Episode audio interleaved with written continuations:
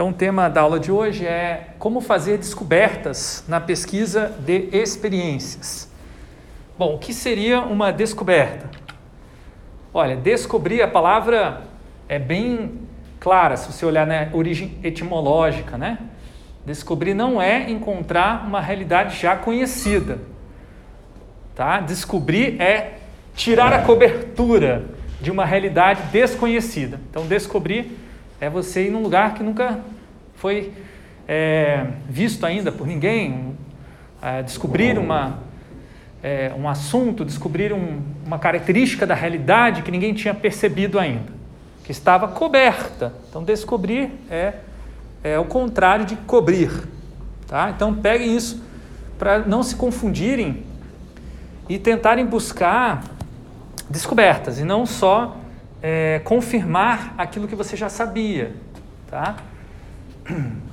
Então vejam, é, a história da ciência e das ciências, ela é pontuada, ela é impulsionada pelas grandes descobertas. Mas essas descobertas raramente acontecem com uma intenção muito clara, com um planejamento muito bem definido, com uma, é, um conhecimento prévio. Tá? Se você já sabia o que, que você iria encontrar e você encontrou o que você sabia, não é uma descoberta, é uma confirmação. Tá? É, aqui tem um exemplo da descoberta científica da pólvora. É, os alquimistas chineses eles faziam vários experimentos com materiais diversos que eles coletavam, faziam experimentos transformando os materiais químicos até eles terem uma certa pureza, depois misturava e viu que dava. De repente, um dia explodiu. Pá! uma mistura de, de componentes. Aí que eles foram estudar quais os componentes que explodem e chegaram à conclusão de que misturando enxofre com salitre de uma determinada maneira provocava explosão. Foi o início da descoberta da pólvora, que depois foi aperfeiçoada, houveram algumas modificações. Tá? Foi uma descoberta feita lá no século IX que causou uma mudança profunda na geopolítica, né? assim criando uma diferença de forças muito grande entre os povos que dominavam a pólvora e podiam, portanto, é, queimar ou é, lançar projéteis sobre os seus inimigos em guerras. Né? Então vejam como a descoberta ela tem essa característica de abrir uma possibilidade para uma realidade em que a guerra se torna uma indústria, a guerra se torna uma, não só um enfrentamento de indivíduos, mas um enfrentamento de povos. Né? Esse, agora, esse acaso, que normalmente é atribuído à descoberta da pólvora e várias outras, ele não é completamente uma, uma coisa in, não intencional. Tá? Ele é um acontecimento fortuito, quer dizer o seguinte, que tem uma certa sorte ali para acontecer a descoberta. Mas são possibilidades esperadas, mesmo que vagamente. É uma contradição, um paradoxo, você esperar o inesperado, mas é exatamente isso que faz um bom pesquisador. Então, um bom pesquisador, pesquisadora, você se joga num horizonte de possibilidades desconhecidas, mas você sabe que pode acontecer alguma coisa ali, mas pode também não acontecer. Tá? Então, esse exercício de se jogar demonstra que a descoberta ela é intencional, só que ela não é de todo conhecida previamente. Existe certamente muitas incertezas em torno de qualquer descoberta. No caso do design, a pesquisa em design, especificamente a pesquisa sobre a experiência do usuário, ela já abre por si só uma série de possibilidades. Quando você sai do ateliê ou sai da universidade, sai da sua casa e vai para um ambiente onde tem pessoas usando produtos ou fazendo qualquer coisa do seu dia a dia que não tem nada a ver com o seu trabalho diretamente de produção, de criação, de projeto. Quando você abre a sua cabeça, abre a sua experiência para interagir com a experiência do usuário, quer dizer, a experiência do designer se transformando a partir da experiência do usuário, você está se colocando numa condição em que você pode fazer uma descoberta. Então, se você quer descobrir alguma coisa nova, você precisa afundar na realidade que você está estudando, entrando em contato com os mais diversos materiais possíveis. Assim como os alquimistas, para entender a realidade é, dos materiais, é, ou melhor dizendo, a realidade química do nosso mundo, eles precisavam afundar nessa realidade, coletando, armazenando, colecionando os mais diferentes é, tipos de componentes minerais, vegetais que eles podiam e misturar para ver o que acontecia. No caso da pesquisa de experiência, qual é o material básico a ser manipulado, transformado? É o chamado dado, é o data em inglês. Inclusive, tem alguns pesquisadores que comentam que hoje em dia o dado é o material mais valioso da nossa economia, substituindo o petróleo. Se eles, você faz uma analogia entre a indústria, é, é, indústria a, a, o período moderno industrial, em que o petróleo é predominantemente a matéria-prima mais valorizada, mais importante, o commodity fundante, digamos, dessa é, economia. Não é o mais caro, mas certamente é o mais importante. É aquele que, quando modifica o preço, causa efeitos rastilho de pólvora em várias economias. No caso da nossa economia pós-industrial, que ainda não se estabeleceu completamente, seriam os dados. Os dados que são coletados, por exemplo, através de aplicativos, através de redes sociais, através de é, sensores espalhados por uma cidade, no caso do de uma, por exemplo, uma câmera que registra o seu movimento, mas também analisa o seu movimento e identifica a sua raça, classe, etnia com base na sua aparência e utiliza isso como um dado de é, movimentação do público naquele ambiente. Esses dados podem se tornar, uh, talvez, o commodity mais importante da nossa economia. Isso é um debate que ainda não está bem estabelecido. De qualquer forma, a área de pesquisa de experiência já se antecipou e já considera que esse tipo de material é mais importante de ser dominado do que os materiais que se estudavam no design de produto. Por exemplo, madeira, metal, vidro. Né? A Bauhaus tinha um currículo em torno dos materiais. Se a gente for pensar um currículo em torno dos materiais que são mais relevantes para a nossa economia atual, certamente os dados deveriam aparecer. Essa é uma discussão que ainda é muito é, incipiente aqui no nosso curso, mas que eu estou trazendo para vocês de maneira é, preliminar nessa disciplina de metodologia da pesquisa. Aprender a lidar com os dados é uma maneira de você gerar valor que não é um valor meramente é, de troca, aquele valor que você vai levar, por exemplo, à mesa de madeira e vai vender ela por tantos reais quanto ela vale naquele mercado de venda de mesa. Não, isso aqui é um valor de uso, porque o dado, na medida que você consome ele, você usa o dado, você aprende alguma coisa, gera uma informação.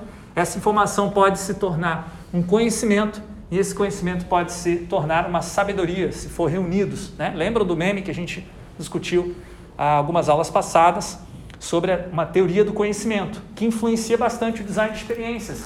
Esse aqui é o primeiro, é um diagrama do primeiro livro sobre design de experiências publicado em 2001. E ele coloca que essa é, junção de dados para gerar informações, para gerar conhecimentos, para gerar sabedoria é o processo de transformação mais importante dessa disciplina. Vão haver outras teorias do design de experiências, para mim nem é mais importante isso hoje em dia. De qualquer forma, é, existe essa conceituação de que o dado não é uma informação. Vocês precisam sacar isso também e saber fazer essa é, consolidação de dados para gerar informações relevantes. Então, como eu dizia, né, dados podem ser adquiridos de diversas fontes. O mais importante não é você ter muitos dados, uma quantidade absurda de dados, como muitas vezes acontece quando se tem uma postura industrial. Né? Quanto mais dados, melhor, quanto mais petróleo, melhor. No caso do dado, ele não é igual como qualquer petróleo é. Petróleo é sempre igual, praticamente, né? Claro, vai ter algum nível de impureza, por aí vai. Mas o dado, a variação qualitativa do dado é muito grande. Existem dados que são relevantes, dados irrelevantes. E o dado irrelevante pode se tornar relevante se você conectar com outros dados. Então, essa triangulação que corresponde a essas conexões são justamente o processo pelo qual o dado é, adquire seu valor na sociedade. Sem triangulação, o dado não tem valor, ele não é informação. É a triangulação que transforma o dado em informação. Então vejam, numa pesquisa de experiências, você pode obter dados observando usuários, essa talvez seja a maneira mais conhecida, mais praticada, mas você pode também ouvir usuários falando das experiências passadas, os relatos.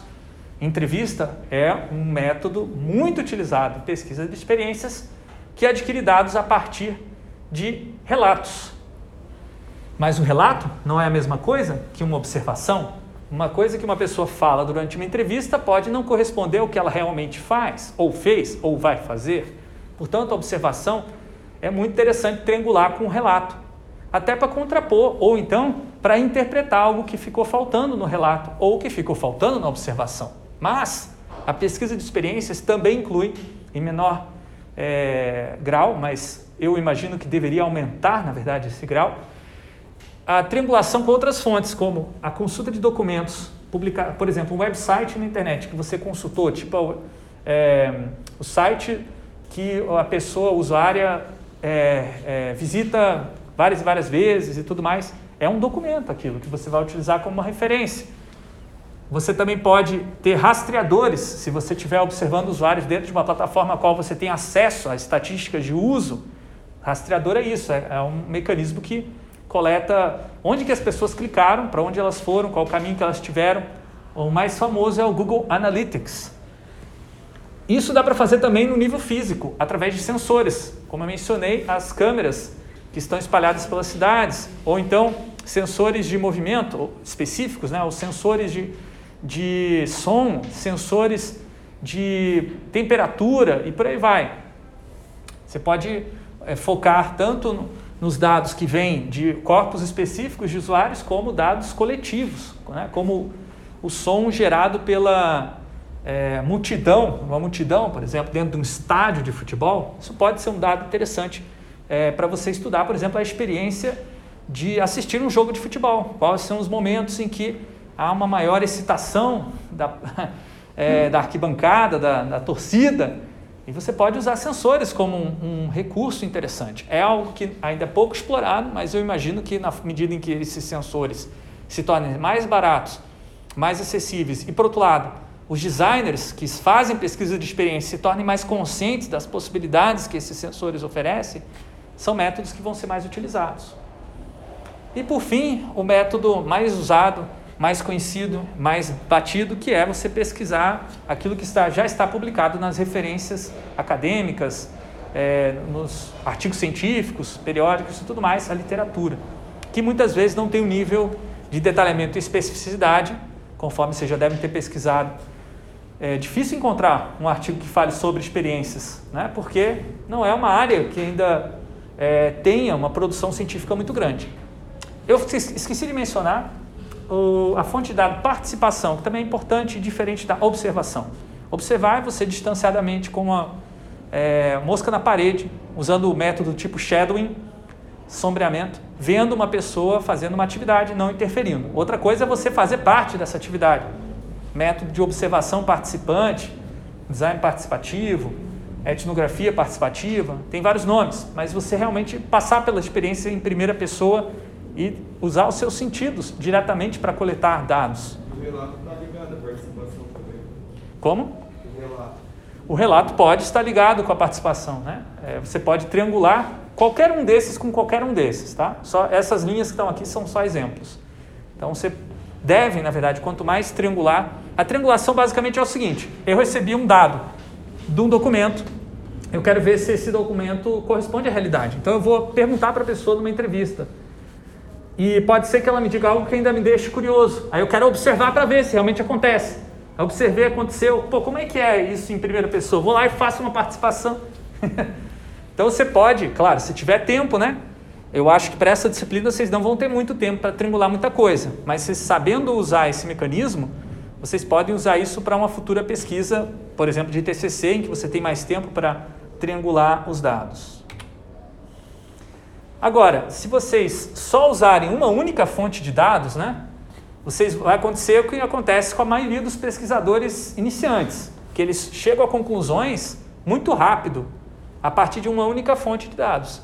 Eles acabam não fazendo nenhuma descoberta, eles apenas confirmam as suas hipóteses, aquilo que eles já sabiam. Então a triangulação de dados, né, ela cria uma oportunidade para que a sua pesquisa seja criticada, para que os seus pontos de partida sejam questionados, para que você coloque, é, digamos, o seu preconceito é, ou talvez a sua é, premissa básica em risco, né? Pode ser que ela tenha que ser revisada, né? Então, assim como nesse meme você tem a, a, a pergunta, né? Por favor, mude a minha perspectiva, mude a minha maneira de pensar sobre isso. Vocês têm que criar algum recurso para ter para uma pesquisa ser bem confiável que permita falsificar suas hipóteses, ou seja, é, você descobrir que não era aquilo que você estava imaginando.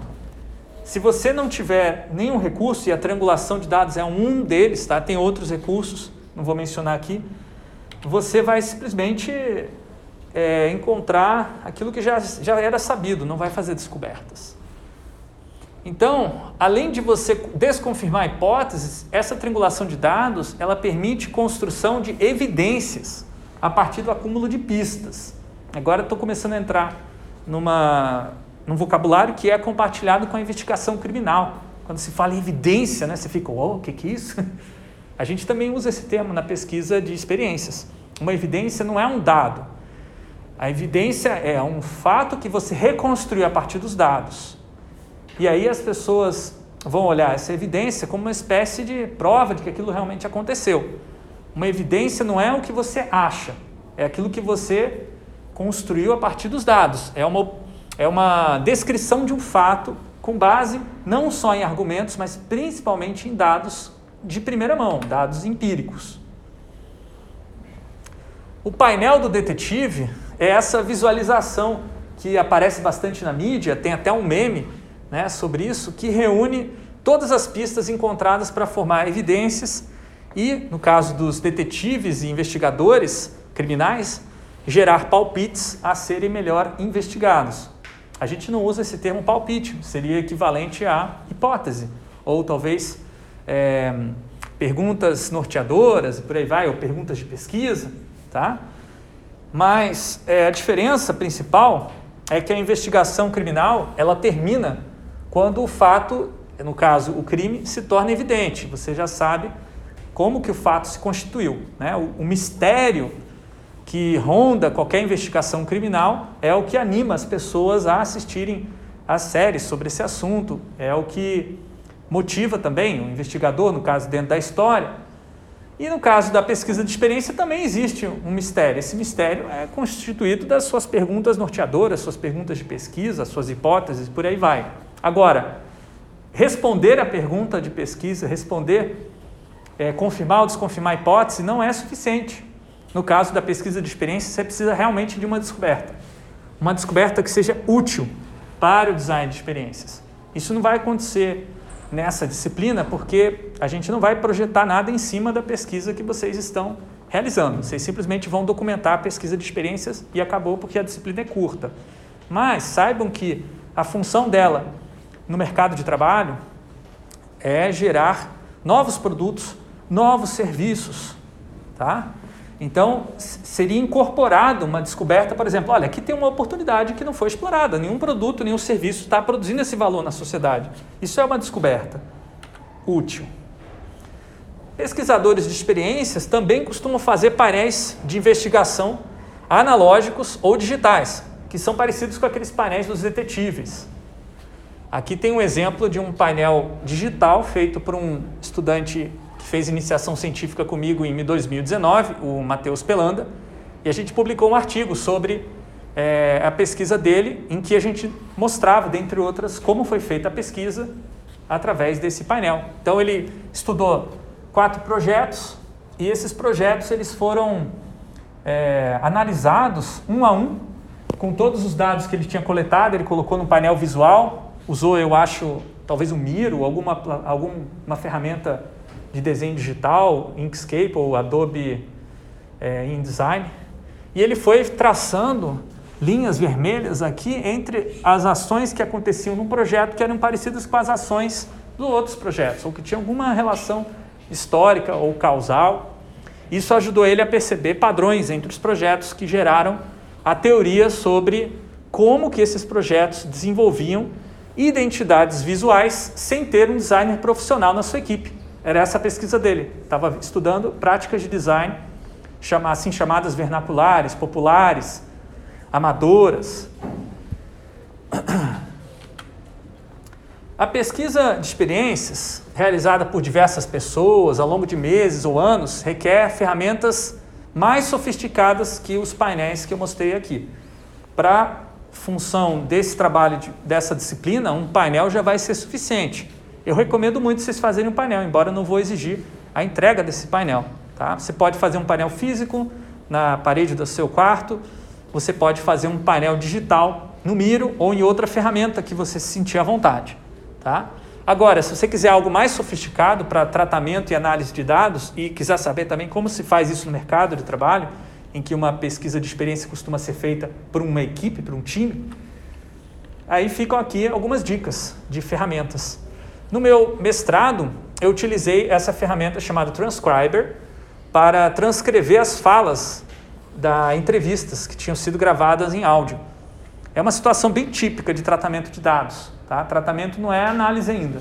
É você pegar o dado que está no formato de áudio, que é difícil de pesquisar, é difícil de fazer um Ctrl F né, e buscar uma palavra-chave dentro do áudio, não dá para fazer isso. Então você tem que escutar tudo de toda vez, de novo, o mesmo áudio para encontrar uma informação. Então ele não é muito encontrável, o dado que está ali dentro.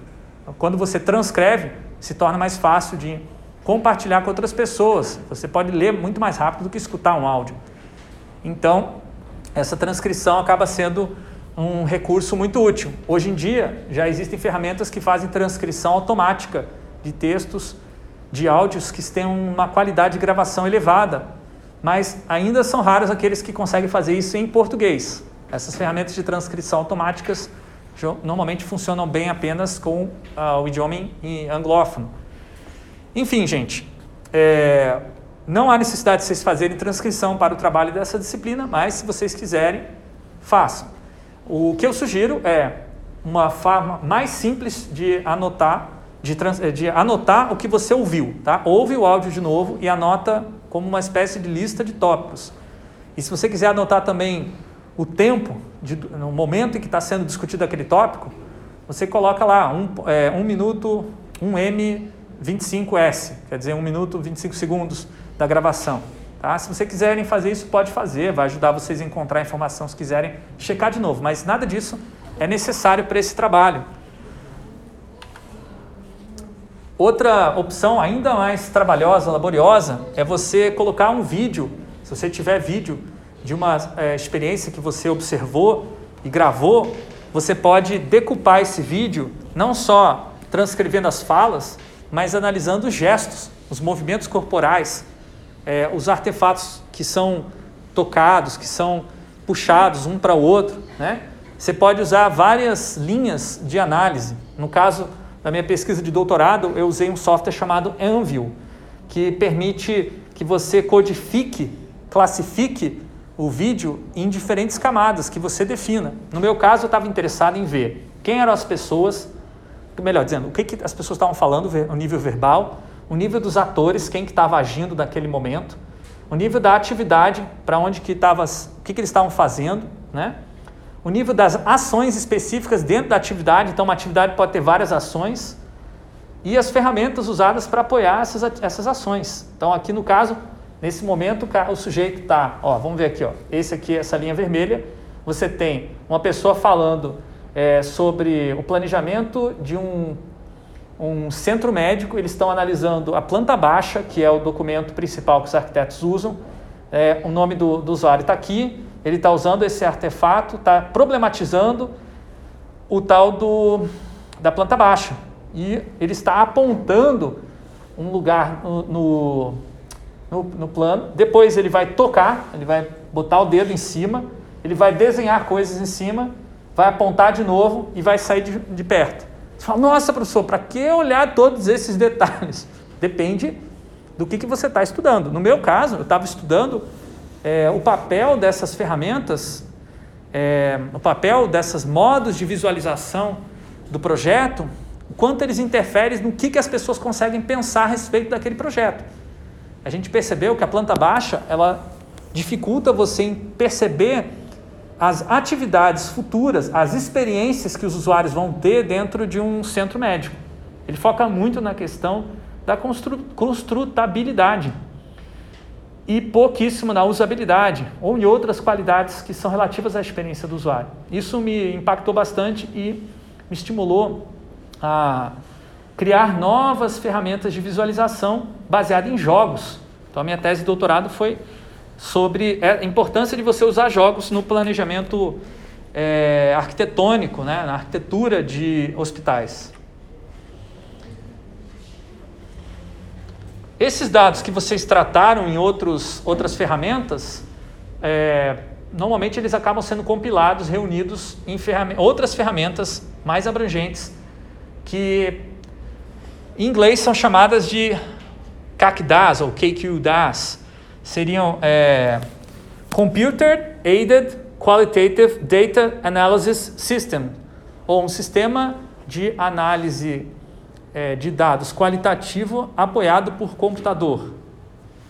É um nome gigante para uma coisa simples, que é uma ferramenta que você tem ali os textos que você coloca, você pode grifar, que nem a gente fez uma aula passada, grifar trechos importantes, são os highlights, e você pode, aí uma coisa que a gente não fez, mas que é chave para esses sistemas, adicionar um código para aquele trecho que você selecionou, que foi o que eu fiz na minha pesquisa de mestrado. Voltando para aquelas entrevistas, depois eu incorporei no Hyper Research e eu fui codificando os trechos do, da entrevista que tinham a ver, por exemplo, com apropriação tecnológica, com dependência cultural, deslocamento do político. Essas eram as categorias de pesquisa que me interessavam, eu queria ver, discutir esse assunto. Então, depois de codificar todas as entrevistas, eu comecei a ver quais eram os temas que apareciam mais vezes. Então, tinha uma certa lista aqui dos temas e eu conseguia rapidamente é, visualizar todos os trechos de entrevistas que se referiam a esse tema e dessa maneira construir um relatório específico sobre os temas e não sobre os entrevistados. Tá? É uma, uma mudança bem importante. Quando vocês forem escrever um relatório, um TCC, vocês vão ter a opção de relatar os dados cru, com pouca análise, que é o seguinte: entrevistado 1 um falou que, trrr, entrevistado 2 falou que, trrr, entrevistado 3 falou que. Trrr. E aí, o que você conclui disso? Não sei. Isso significa que faltou análise de dados. Análise de dados seria o seguinte: é, sobre o tema é, como é que diz lá? Dependência cultural. entrevistado 1 um disse que tananana, mas o entrevistado 2 disse que lá, lá, lá, lá, lá. Porém, nós podemos contrastar a visão do entrevistado 1 um, entrevistado 2 com a visão do entrevistado 3, que diz que já, já, já, já, já, já. Então, essa discussão é, que se faz entre as diferentes perspectivas dos entrevistados é uma das maneiras de triangular. Na verdade, é uma triangulação de fontes de dados, porque você não só está triangulando o tipo de dado, né? É, você está triangulando quem falou. Cada pessoa é uma fonte de dados separada, tá? Então, triangulação de dados não é só no nível do tipo, que eu mostrei agora há pouco, mas também de quem fala, a origem humana desse dado. Bom, Hyper Research é uma ferramenta que eu não recomendaria utilizar hoje em dia. Era o que era, existia na, de melhor na época que eu fiz o mestrado em 2000 e, 2007. 2008. Hoje em dia já tem uma ferramenta muito melhor chamada Dovetail, que vocês conseguem inclusive fazer uma assinatura gratuita e daria até para usar, quem tiver tempo e, e também dominar o idioma inglês, para usar nessa disciplina. Dovetail é uma ferramenta padrão de mercado, ainda não está tão bem popularizada no Brasil porque ela é recente, mas é uma ferramenta maravilhosa. É, basicamente você pega os, as gravações em áudio, a gravação em vídeo, incorpora dentro do sistema, importa, aí ele vem parar aqui. Se for em inglês a entrevista, você aperta um botão, ele transcreve para você na hora, identifica quem está falando. Não o nome da pessoa, mas você tem que depois botar o nome, mas ele identifica a mudança de turno. Quem está falando agora mudou a voz? Ah, outra pessoa. Então você consegue rapidamente passar para a fase é, passar pela fase de tratamento de dados para a fase de análise de dados. E aí você começa a selecionar os trechos e codificar os trechos. Então, aqui nessa entrevista, a Davina Anderson falou isso aqui. É, o analista, é, o, o, pesquisador, foi lá, selecionou esse trecho porque achou importante. E o analista disse: olha, aqui ela está falando sobre o tempo para focar no trabalho e a necessidade de perceber progressão no trabalho. O legal é que já mostra aqui também quantas vezes esse mesmo código foi aplicado em outras entrevistas, ou seja, quão relevante ele começa a ser para a sua pesquisa. Se um código aparece muitas vezes, essa palavra-chave ela pode ser usada como um recurso conceitual para explicar o que está acontecendo ali. O Dovetail tem muitas outras funcionalidades, eu não vou entrar em detalhes agora, mas gostaria de mostrar para vocês uma referência de uma outra ferramenta que eu considero muito mais detalhada, muito mais complexa do que o Dovetail e, portanto, mais indicada para pesquisas acadêmicas, que é o Atlas TI ou Atlas TI. Esse Atlas TI ele permite não só que você faça a codificação dos textos e gere é, resultados, relatórios, né, reunindo, por exemplo, todos os textos, todos os vídeos, todos os áudios que falam sobre aquele código. No Atlas TI você consegue relacionar os códigos e esses códigos são relacionados visualmente através de mapas como esse. Cada um desses aqui é um código que antes foi aplicado lá atrás numa entrevista, num trecho, numa seleção de highlight, tá? Então isso aqui, por que, que é importante? Porque é uma maneira de você gerar uma teoria explicativa de por que, que as coisas acontecem do jeito que estão acontecendo. É um nível de análise mais profundo que vocês talvez não precisem para essa disciplina. Sinceramente, não precisam mas que para um TCC, para um mestrado, um doutorado é fundamental. O Atlas TI também tem uma é, licença gratuita para estudantes, tá? então é uma, é, se vocês quiserem experimentar, fique à vontade, mas saibam que é difícil de aprender a usar e agora o resultado para a, a, o avanço científico é muito grande, você poder ter uma teorização que explica o que aconteceu. Então é importante saberem que, independente de qual ferramenta vocês vão utilizar, é, ela não vai fazer a informação que vocês precisam ou gerar conhecimento. Quem produz informação e conhecimento são as pessoas que pesquisam. Então, elas têm que estar sempre questionando é, o seu ponto de partida, o seu lugar. Né? Na pesquisa de experiência, além de documentar métodos, é preciso refletir sobre o lugar de quem pesquisa. Olhar criticamente para si próprio e até mesmo num TCC é bem recomendável você dizer quem você é, por que, que você está estudando esse tema e quais são as suas perspectivas sobre ele no início do texto. Alguns de vocês fizeram isso num setor chamado motivação pessoal da proposta de pesquisa, o que é muito bacana. Nem sempre você vai precisar fazer isso, mas é, é recomendável que se faça. Agora, o mais importante mesmo é você refletir sobre é, o lugar de quem é pesquisado. Será que essa pessoa que está sendo representada na sua pesquisa está sendo representada de maneira preconceituosa? Será que você não está é, explicando o que está acontecendo de maneira racista, de maneira sexista, de maneira capacitista? Né? Por exemplo, você vai lá, faz uma entrevista com três mulheres e as mulheres falam: ah, é muito difícil de usar essa ferramenta, esse aplicativo. Aí você chega no seu relatório, na sua análise de dados e conclui: as mulheres, todas as mulheres entrevistadas tiveram dificuldade de usar esse aplicativo. Aí você faz mais três entrevistas com homens. Todos os homens vão lá e tem, não tem dificuldade nenhuma, eu acho muito fácil. Aí você conclui: os homens acharam fácil. Logo, os homens são mais inteligentes que as mulheres. Vejam, isso é um tipo de conclusão é, e pseudociência que ainda existe na nossa sociedade, né? inclusive que os periódicos e conferências, congressos, às vezes até publicam. Mas qual que é o problema? Por que, que ela pode ser considerada uma afirmação sexista? Porque as mulheres, na nossa sociedade atual, que é sexista, elas não são estimuladas a terem contato com tecnologias desde cedo, assim como são os meninos elas não têm uma formação, estímulo, né? Quando tem as atividades extra classe, fora do horário de aula, o que, que as meninas vão fazer? Estimuladas a fazer o balé, fazer dança, fazer e os meninos estimulados a fazer robótica, por exemplo. Tá? Claro que isso está mudando, tem mais meninas entrando na robótica, tem mais meninas estudando design, então sejam bem-vindas, que ótimo, porque antigamente não era assim. Faculdade de design não era para as meninas. A, a, a, era mais uma questão de, de as meninas não fazerem faculdade. Essa era a situação do passado.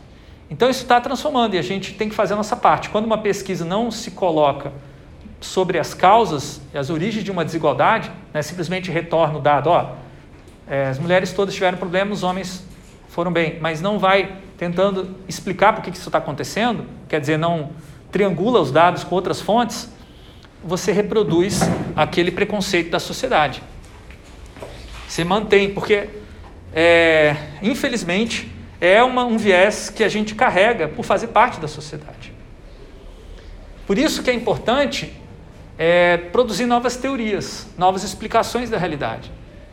Essa descoberta em uma pesquisa de experiência não está limitada somente a você produzir um novo produto ou serviço, mas também produzir novas teorias. Ah, o Macintosh, lançado em 1984, ele foi um dos primeiros produtos baseados em pesquisa de experiências.